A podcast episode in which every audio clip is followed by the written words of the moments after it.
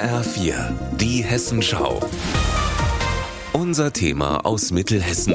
Heute mit Eva Rösler und ich war mittendrin und live dabei in Marburg bei einer Polizeikontrolle am frühen Abend in der Innenstadt. Unterwegs auf Streife mit Polizeioberkommissar Dirk Wobig. Er und sein Einsatzpartner leiten von ihrem Wagen aus mehrere Teams der Bereitschaftspolizei und fahren immer von einer Kontrolle zur anderen. Im Visier haben die Beamten bei diesem Einsatz Gruppen von Jugendlichen im Alter zwischen 12 und 20 Jahren. Denn Marburg hat ein Problem mit gewalttätigen, kriminellen und drogensüchtigen Jugendlichen. Die Gründe dafür sind vielfältig. Einer davon könnte sein, dass die Jugendlichen tatsächlich Corona-Lockdown geschädigt sind. Die Polizei sagt, noch nie waren so viele 14-Jährige wegen schwerer Straftaten in Untersuchungshaft.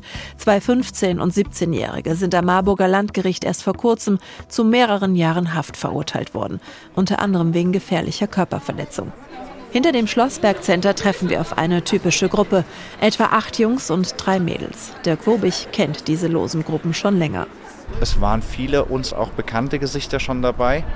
Das ist so eine typische Situation, die wir sie, wie wir sie häufiger haben.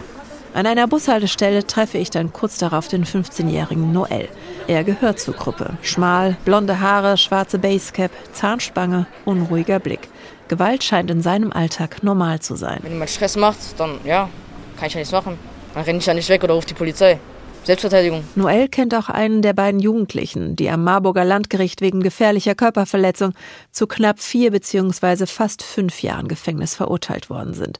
Die beiden haben Saral Koirala, einen 22-jährigen Studenten aus Nepal, letztes Jahr im Juni mit Eisenstangen fast zu Tode geprügelt. Noch dazu kommt, der Angriff hätte vielleicht sogar verhindert werden können von Noel. Ich habe die zwei Typen halt gesehen. Mit den Eisenstangen. Und hätte ich mir schon denken können. Das ist natürlich schlimm, dass sowas passiert und sowas.